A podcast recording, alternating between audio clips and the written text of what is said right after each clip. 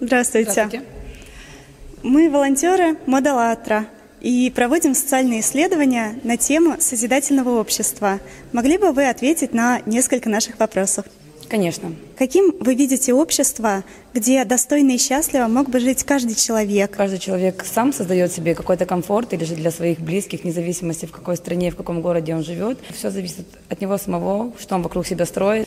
Хочется настоящего, настоящего общества на самом деле, не э, чтобы не было червивости, черствости вот в людях, А вот какой вы представляете медицину, образование, э, может быть, длительность рабочего дня вот в обществе, где человеческая жизнь ставится на первое место? Качественный, конечно же. Так же самый рабочий день. Если он не хочет работать, он, конечно же, может найти в любом месте работу, где он будет работать по 4 часа. Ну и так же самое зарабатывать может много. Это зависит уже от него самого. Или же, если он очень любит нах- любит на ней находиться сутками, то почему бы и нет? Хотели бы вы жить в таком обществе, где каждый человек мог бы работать 4 часа в день, 4 дня в неделю, при этом у него был бы нормальный отпуск два раза в год, полный пакет социальной защиты, то есть человек жил бы в безопасности, защищенно, имел бы качественную и бесплатную медицину и образование. Ну, конечно бы всем хотелось бы так жить, и чтобы был такой рабочий график, и заработок, и такой комфорт, в принципе, и в экономике, и везде.